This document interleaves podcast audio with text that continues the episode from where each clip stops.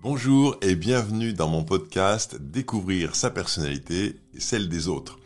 Ce podcast est dédié à la compréhension des types de personnalités qui expliquent bon nombre de comportements que nous avons au quotidien, qui ont un impact fort sur nos choix, sur nos décisions, mais dont nous ignorons bien souvent l'existence.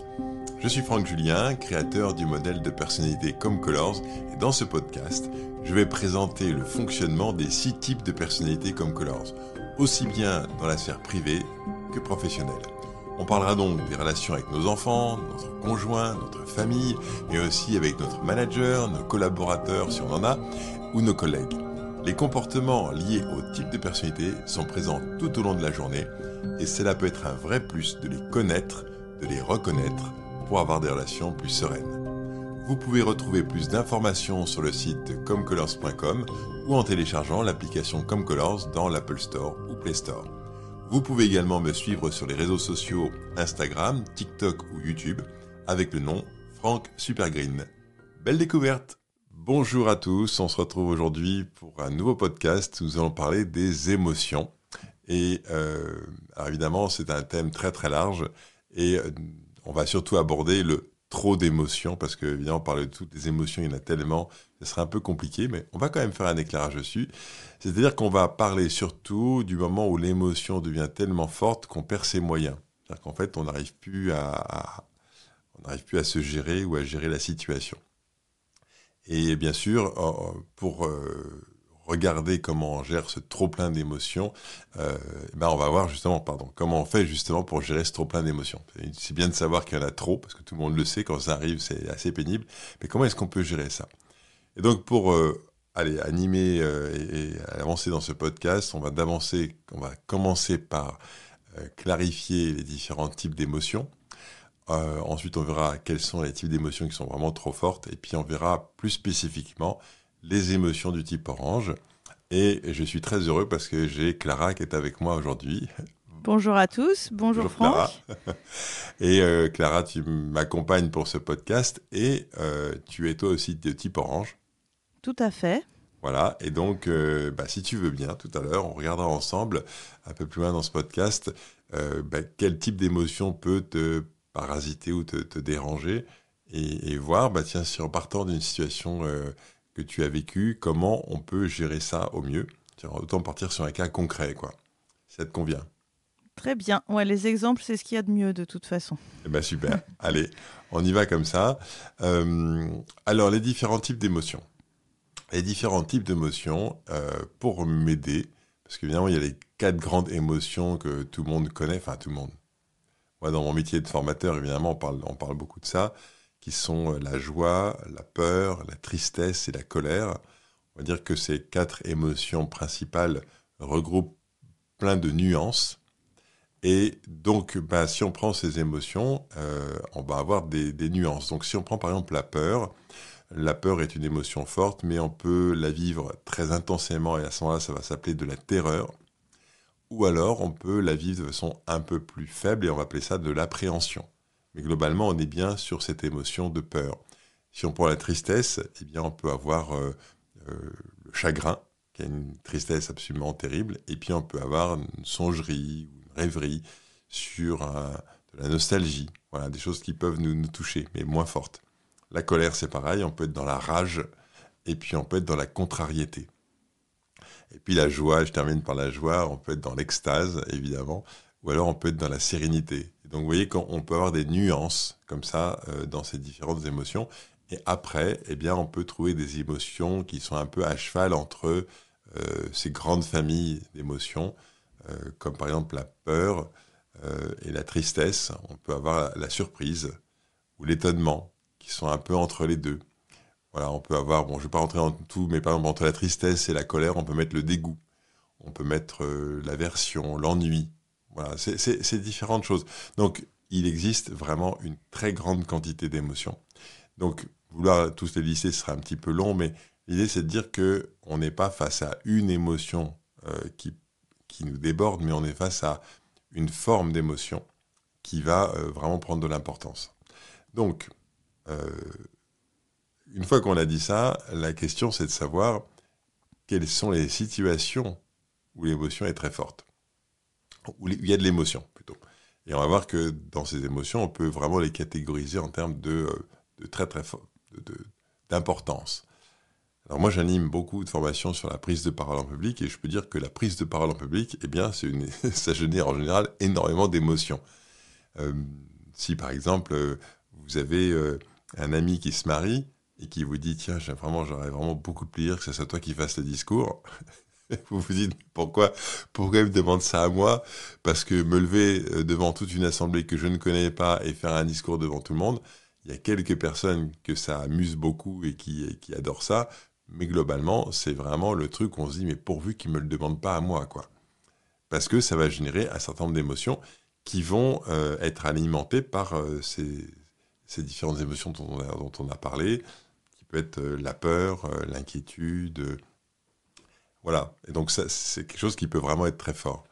Je ne sais pas si toi, Clara, ça te parle, cette histoire de prendre la parole ah, ça me parle énormément, euh, Franck. C'est vraiment quelque chose qui m'a, qui m'a, qui a envahi ma vie euh, pendant des années de façon négative, puisque j'ai, suivi des études euh, de recherche en ethnologie et j'étais donc souvent conduite à faire des conférences et, et, même à devoir prendre la parole comme ça dans un séminaire pour poser des questions. Et, mais c'est, pour moi, c'était vraiment une terreur pour pour se dire le niveau d'émotion. Et j'ai dû faire une formation de prise de parole en public euh, avec euh, l'aide du théâtre d'improvisation. Et euh, là, en deux séances, c'était réglé l'histoire, enfin le déclic mental. Donc bon, un peu de après ça, un peu de, de colère. Du coup, de se dire, bah, pourquoi on nous apprend pas ça à l'école?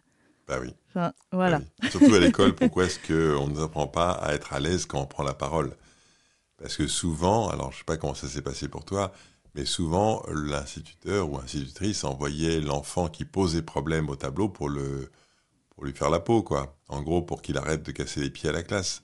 Et donc du coup, comme il n'arrivait plus à le gérer, en général, c'est celui le mauvais élève qu'on voyait au tableau. Donc du coup, bah, c'était euh, l'humiliation, c'était euh, le, la, voilà, et, donc du coup, on se disait, mais si moi j'y vais, si c'est pour me faire attaquer comme ça, j'ai pas envie d'y aller. Donc en fait, il y a la peur, quoi, vraiment de prendre la parole. Et moi, j'avais été aux États-Unis euh, à un moment, et puis je connaissais quelqu'un sur place qui m'a accompagné euh, euh, voir ses, enfants le vendredi, les enfants présentés aux parents, voyons les parents qui travaillaient pas, les travaux de la semaine. Et on voyait les petits bouts de chou de 4 ans, de 8 ans, prendre la parole et présenter sur un micro, avec un micro sur une estrade et je me disais, mais si on apprend à parler à 3-4 ans avec un micro, une estrade et un public qu'il a arrangé, euh, euh, et, et, que, et que ça va, ben, du coup, on comprend pourquoi il y a des, il y a des, des populations qui ont vraiment beaucoup, beaucoup moins de problèmes à prendre la parole que d'autres. quoi. Ouais, c'est vraiment une histoire d'éducation, d'apprentissage. Ça, c'est vraiment, euh, quel, quel, que soit, je pense, le niveau d'émotion qu'on peut ressentir, on a vraiment un parcours de progrès possible sur cette question. Absolument. Absolument.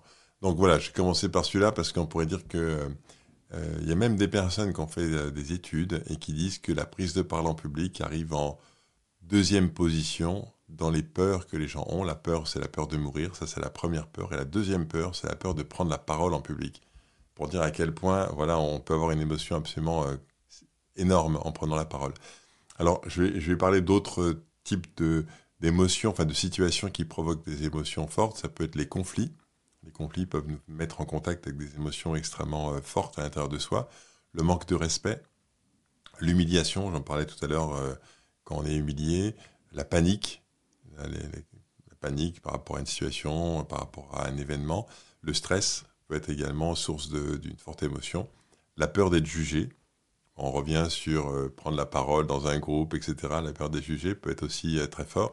Être critiqué, et puis, euh, les différentes formes de frustration, le manque de reconnaissance peut vraiment générer une émotion, euh, l'impuissance, le désarroi. Ça peut être vraiment des, moments forts comme ça. Alors, évidemment, il peut y en avoir beaucoup d'autres. Mon, objectif n'est pas euh, d'aller faire la liste de tout, mais en gros, l'idée, c'est de, voir qu'il y a effectivement quatre grandes émotions. Dans ces grandes émotions, il y a des nuances. Et ensuite, il y a des situations qui vont faire émerger euh, ces, émotions euh, en fonction des différentes situations. Alors, maintenant qu'on a dit ça, eh bien, je vous propose qu'on aille regarder plus en détail le type de personnalité orange. Vous savez que sur ce podcast, je vous parle beaucoup de type de personnalité. Alors évidemment, les émotions concernent tout le monde, pas spécialement un type, mais il y a un type de personnalité qui est le type orange, euh, qui passe finalement sa journée, sa vie dans l'émotion, puisque c'est sa façon de rentrer en relation avec les autres, sa façon de percevoir le monde, c'est l'émotion. Et donc, ce sont des personnes qui euh, ressentent énormément de choses, le positif comme le négatif, euh, le bonheur, le malheur, euh, la tristesse, la joie, toutes ces émotions sont là en permanence et constituent le mode de fonctionnement. Et donc, je suis ravi que Clara, tu sois avec nous, puisque tu, tu es toi également, tu es de type orange. Et Tout à fait, en dominante, oui. Est-ce que tu veux nous, en, nous, parler un peu justement de, de cette... D'abord de, l'émotion, qu'est-ce que ça veut dire d'être dans l'émotion comme ça? Et puis, puis ensuite, peut-être la découverte de savoir que c'était un type de personnalité qui fonctionnait comme ça. Eh ben, écoute, pour moi, euh, l'émotion, ça a toujours été fait partie de ma vie. Hein. C'était euh, voilà, c'était à la fois une toile de fond et puis euh, et puis des pics mm, dans ma vie. Mais c'est vrai que jusqu'à découvrir avec quand même pas mal de difficultés. Hein. Il faut savoir que mon premier test comme Colors était sorti jaune et jaune. Mmh.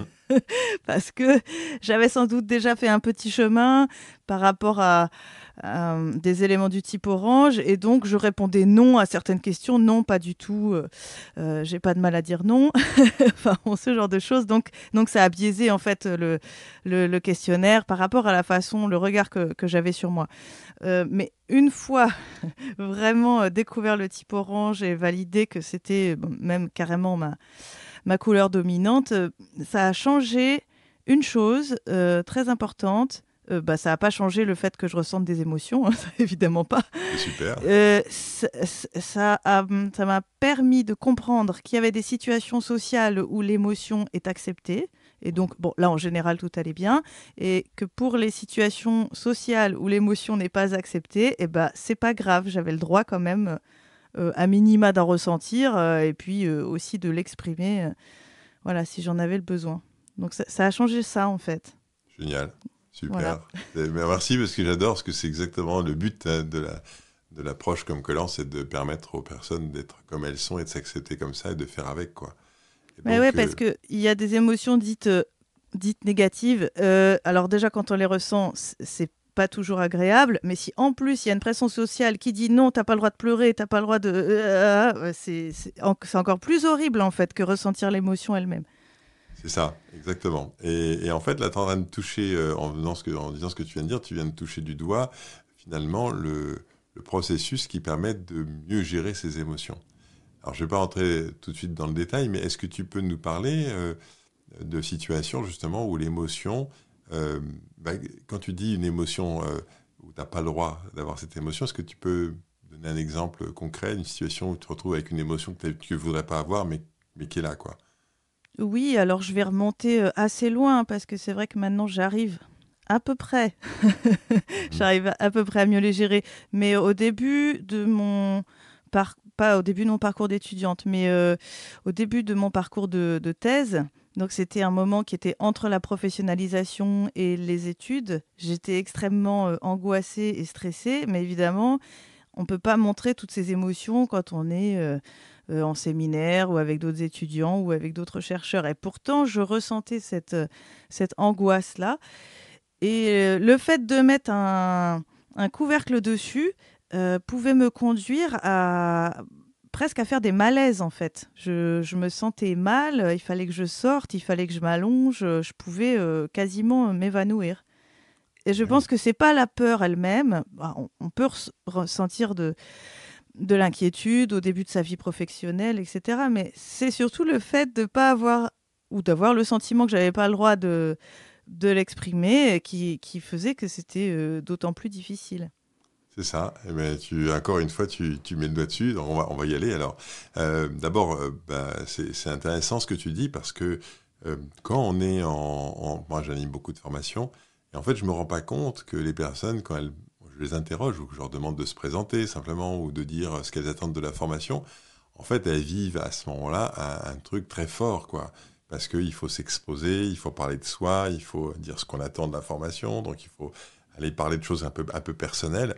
Et, donc, je suis toujours très attentif de faire attention d'être dans la douceur, dans la bienveillance, parce que, évidemment, derrière, il y a cette, cette inquiétude de prendre la parole, de parler devant les autres, etc. Et toi, tu, ce que tu décris, finalement, c'est d'être face à, un public semi-professionnel, où normalement, bah, on est entre pros, quoi. Et, euh, et qu'est-ce que tu et, qu'est-ce que cette émotion qui débarque vient faire dans, dans cet endroit-là? Et donc, du coup, tu sens que c'est pas l'endroit, qu'il faudrait pas que tu ressentes ça, qu'il faudrait pas que tu montres que tu ressentes ça. Et du coup, tu bloques, tu mets un couvercle dessus. Eh bien, en fait, quand tu dis ça, là, on va rentrer maintenant dans, dans le processus pour arriver à gérer ces émotions. Le vrai problème, c'est ça. Le vrai problème, c'est le couvercle qu'on met dessus, c'est le fait qu'on ne veut pas avoir cette émotion. C'est ça qui est absolument dingue, c'est que le processus qui nous parasite le plus, c'est pas l'émotion, c'est le fait de ne pas vouloir l'émotion. C'est euh, c'est ça, et c'est tellement simple à dire qu'on a on se dit oui, c'est que ça, mais en fait, tout est là, tout est là.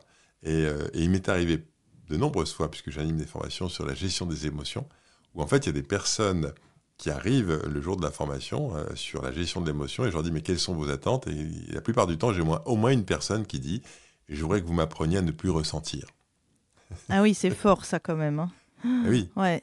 Parce que et à chaque fois ce sont des types oranges comme tu viens de décrire des types oranges qui ressentent énormément et qui sont complètement envahis par leurs émotions et qui se disent ça ne se fait pas et donc qui mettent qui voudraient, qui mettent en fait le couvercle dessus pour pas que ça, sorte. Mais en faisant ça, en fait, elles vivent ce que tu viens de décrire, un sentiment de malaise absolument terrible, un inconfort physique. Mais tout ça parce que, en fait, le, le, truc, c'est qu'on ne peut pas empêcher l'émotion d'être là. On peut pas. C'est pas possible. Quand l'émotion apparaît, la pire chose qu'on puisse faire, c'est de vouloir la nier, c'est de vouloir la bloquer, c'est de vouloir l'empêcher de, vivre. Et donc, euh, quand, on est dans ces situations-là, ce, blocage va provoquer, en fait, c'est un peu, tiens, je donne un exemple. Tu es en train de faire une présentation et tu te mets à rougir. Et tu te dis, mais non, mais non, euh, c'est pas le moment de rougir. C'est pas maintenant, là, quand je fais ma présentation, que je dois rougir. En plus, pourquoi je rougis? C'est complètement nul. Enfin, tu vois, tout ce qu'on va se raconter dans sa tête pour qu'il ne faut pas rougir. Et plus tu vas dire je ne veux pas rougir, et plus tu t'enflammes, le visage devient tout rouge, ou en tout cas tu as le sentiment que ton visage devient tout rouge, et plus tu viens tout rouge, et plus tu te dis mais il faut absolument pas que je rougisse, et plus tu fais ça, et plus ça prend des proportions absolument dingues. Je sais pas si ça te parle cet exemple-là.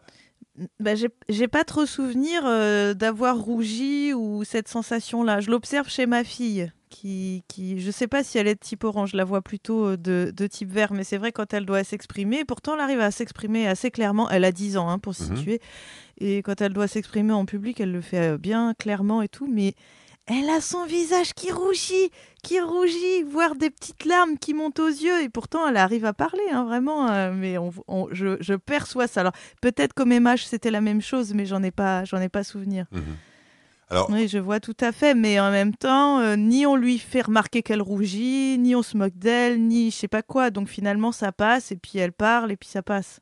Super, c'est génial.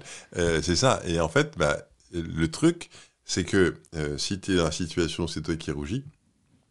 le truc, c'est que si tu te dis ah, je rougis, c'est pas c'est pas, pas ce que j'aimerais le plus. C'est pas c'est pas l'émotion que je voudrais avoir en ce moment, sauf que elle est là et que tu l'acceptes et que tu dis, eh ben voilà, j'ai bientôt 60 ans, et puis je suis en train de parler devant un public, et je rougis. Et même le public, il n'est pas très nombreux, et même je connais les gens, et pourtant je rougis. Et, et si tu dis, ok, c'est ok que je rougisse, et eh ben en fait, l'émotion passe son, chemin. C'est-à-dire que ça s'arrête. Et ça, c'est quand même de, la magie, tu vois. C'est de la magie. Et, et, en fait, ça marche, ça marche pour toutes les émotions. Les pleurs, euh, les, l'inconfort, euh, le mal-être, si tu acceptes de te sentir mal à un endroit où tu dis mais pourquoi je me sens mal? Bah Oui, mais je me sens mal, donc bah, c'est ce que je ressens. Donc tu n'as même pas forcément besoin de le dire aux gens. Le simple fait que toi, tu te dises ok, je ressens du mal-être, eh ben c'est ok. C'est pas l'émotion que je devrais ressentir, c'est pas celle que je voudrais, mais c'est celle qui est là. Et plus on va accepter que cette émotion soit là maintenant, et plus en fait l'émotion passe son chemin. Et je vais partager avec toi un, exemple, parce que c'est magique, parce que je pense que tout le monde l'a vu, peut-être même tu l'as vu également. C'est euh, ton enfant qui vient juste d'apprendre à marcher et puis qui commence à courir, tu vois. Évidemment, il n'est pas encore très solide sur ses jambes, alors il tombe. Et quand il tombe, eh ben, tu as, as vu qu'il a rien. Tu vois, il, il est tombé, il a rien, mais il pleure. Et pourquoi il pleure? Il pleure parce que, c'est pas parce qu'il s'est fait mal, souvent, mais il pleure parce qu'il a, honte, il, se sent un peu humilié de ne pas être capable de rester sur ses jambes, de, ou il a eu peur, ou euh, il a eu... Voilà. Et, donc, du coup, il a, il a, cette émotion qui monte. Et tu as deux réactions. Je vais parler plutôt à un petit garçon. Tu vois, le petit garçon, tu lui dis, bon, enfin, t'as rien, c'est bon. Et là, tu ne sais pas pourquoi, mais il se met à pleurer deux fois plus fort. Et en fait, pourquoi il se met à pleurer deux fois plus fort? Parce que tu lui dis ton émotion, elle n'a pas le droit d'être là. Elle n'a rien à faire là.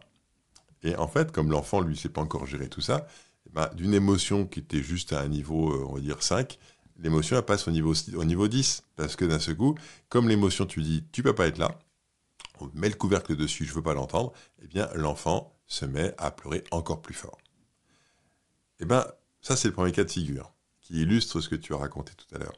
Deuxième cas de figure, tu as ton gamin qui court, il tombe, il se met à pleurer, et tu lui dis Oh, mais tu t'es fait mal, viens me voir, je vais te faire un bisou qui guérit, après ça ira mieux.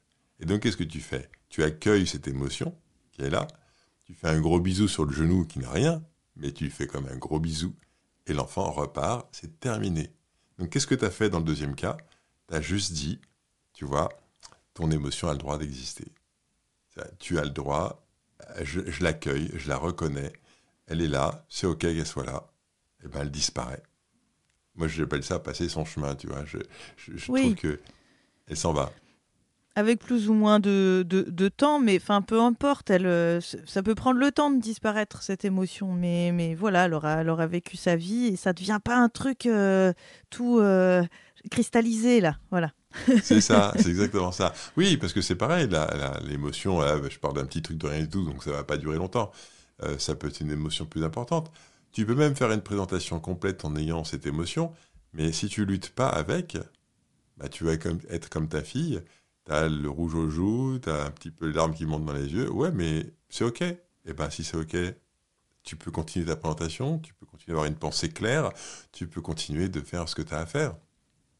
Mais en revanche, si tu te dis non, non, il faut pas que je rougisse, il faut pas que j'ai les larmes qui montent aux yeux, alors là, ta pensée, elle devient carrément floue, tu comprends plus rien, tu sais plus où t'en es.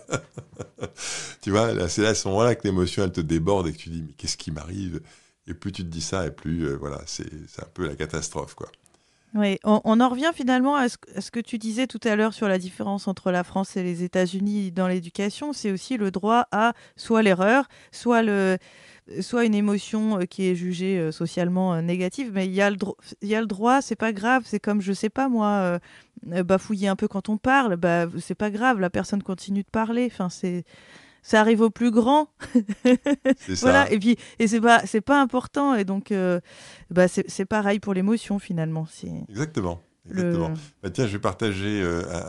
ça me fait penser à une situation que j'ai vécue où en fait, c'était il y a quelques années, j'étais invité à faire une conférence dans une, école d'ingénieurs. Et dans cette école d'ingénieurs, c'était organisé par euh, les élèves eux-mêmes. Et donc, ils avaient fait venir, c'était les parents, les amis, tu vois, des gens pour essayer d'avoir une, animation qui dure toute la journée. Et donc, moi, j'interviens après euh, un gars qui s'occupait de lever de fonds, tu vois, qui travaillait dans une banque, un autre qui s'occupait de fabriquer un Ziwi, c'était un Wi-Fi à courte portée. Et moi, j'interviens sur euh, les perceptions. Et va savoir pourquoi. Le gars qui est avant moi, les deux gars qui sont avant moi, il y a une salle de 300 places, tu vois, mais il y a à peu près 25, euh, 50 personnes dans la salle.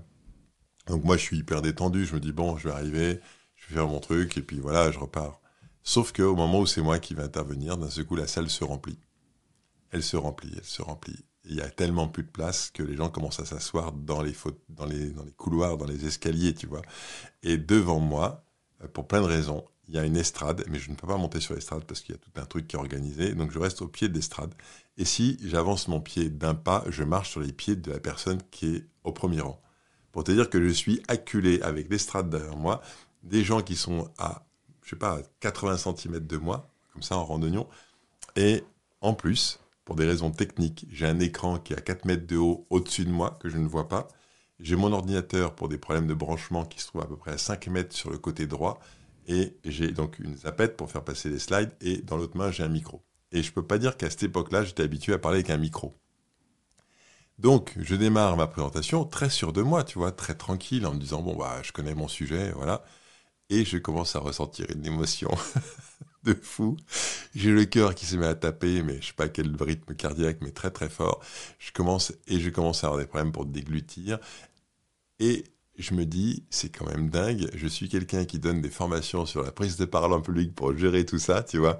Et je suis devant toutes ces personnes et je me dis, mais je suis en train de foirer ma présentation, mais je vais complètement rater. Et, j'avance, j'avance, et je me dis, mais là, tu, moi, pensée est de moins en moins claire, je commence à faire des efforts, je commence à ramer, je, et je me dis, mais tu vas te planter.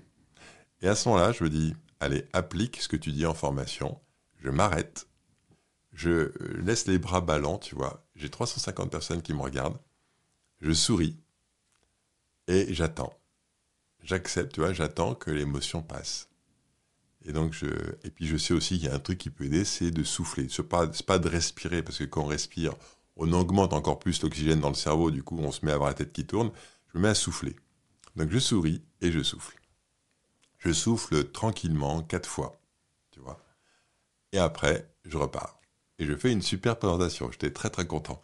Et je me suis dit, tu vois, le déclic, ça a été de dire, OK, tu as une émotion, accepte-la, prends-la en compte ne fais pas, ne continue pas ta présentation comme s'il y avait rien, parce qu'en fait il y avait, tu vois. Et donc si j'avais continué, je pense que j'aurais bien sûr fait ma présentation, mais dans un état interne terrible. je pense que tout le monde en face serait dire mais qu'est-ce qu'il a? Alors que là, je me suis vraiment euh, amusé, j'ai pris du plaisir, tu vois? Et, donc c'est ça vraiment la clé de, euh, faire ça, d'accueillir de, l'émotion, de l'accepter et de faire avec sans pour autant verbaliser, parce que là, dans ce que tu racontes, tu n'as pas expliqué ce qui se passait euh, euh, à l'audience, tu as juste fait euh, ce qui était bon de faire pour toi. C'est ça, c'est ça. Alors après, je, sais aussi, et ça, c'est vrai qu'il faut le savoir, mais là, on rentre dans la technique de la prise de parole, c'est qu'en fait, tu sais, quand tu écoutes quelqu'un, on a une mémoire courte de 20 secondes. C'est-à-dire qu'on ne se rappelle pas ce qui s'est passé les 20 secondes avant. Donc si tu fais un break, tu respires tranquillement, etc., personne ne se rappellera même que j'ai fait ça. Et ça, je le sais. Tu vois, je sais que ça laissera aucune trace dans l'esprit des gens qui sont en face de moi, parce qu'en fait, ils sont là pour écouter le contenu, pas pour savoir si je viens de respirer euh, tranquillement, tu vois. Donc le fait d'arrêter, de calmer le truc et de repartir, je sais que effectivement, j'ai continué et même j'ai, ça a été filmé et j'ai, retourné voir. j'ai regardé cette séquence en particulier parce qu'elle me posait problème. Et ben même quand tu regardes la séquence, tu me vois faire ça et ensuite tu oublies que je viens de faire ça. Ah ouais, même en le regardant différé. Même en regardant, parce qu'ensuite tu es pris par le sujet, tu te moques complètement de ce qui vient de se passer. Donc en fait, on peut s'autoriser vraiment à prendre soin de l'émotion qui est en train de nous envahir. Ça laisse pratiquement pas de traces. C'est, tu vois. Donc c'est vraiment. Euh, voilà, bah écoute, j'ai l'impression qu'on a fait un petit peu le tour là. On pourrait parler. Mais oui, exactement. C'est vrai qu'on a donné beaucoup d'exemples qui sont dans un cadre euh, euh, professionnel ou semi-professionnel, mais finalement, c'est effectivement pas forcément dans le cadre privé que l'émotion devient vraiment euh, gênante. Enfin, à part quand on est un enfant, bien sûr. Mais c'est vrai que c'est plutôt en contexte social ou professionnel que. Oui, c'est vrai, c'est vrai. Après, c'est vrai qu'on n'est pas rentré dans les conflits. Alors là, les conflits tu peux en avoir beaucoup à titre personnel et ils peuvent te mettre dans des émotions terribles. Là, ce sera encore un autre sujet et on rentrerait, dans autre chose parce qu'en en fait, on serait plus sur euh, ce qui a déclenché euh, les choses. Et du coup, voilà, c'est encore autre chose. Mais, mais euh, oui, je suis d'accord avec toi, c'est beaucoup plus le couvercle, on va beaucoup plus le mettre dans le domaine professionnel ou dans le domaine social, alors qu'à la maison, on va s'autoriser dans l'émotion. C'est pas ça qui va poser problème c'est d'autres choses qui vont, euh, voilà, qui vont être à, l'origine de l'inconfort. Donc, allez, on va clôturer cette, euh, ce podcast si ça te convient. Euh, donc, en fait, vous voyez que l'émotion est partout, elle est permanente. on vit toute la journée avec ces émotions et on a vu que les types orange, eux, le vivent en permanence. C'est quelque chose qui est là tout le temps.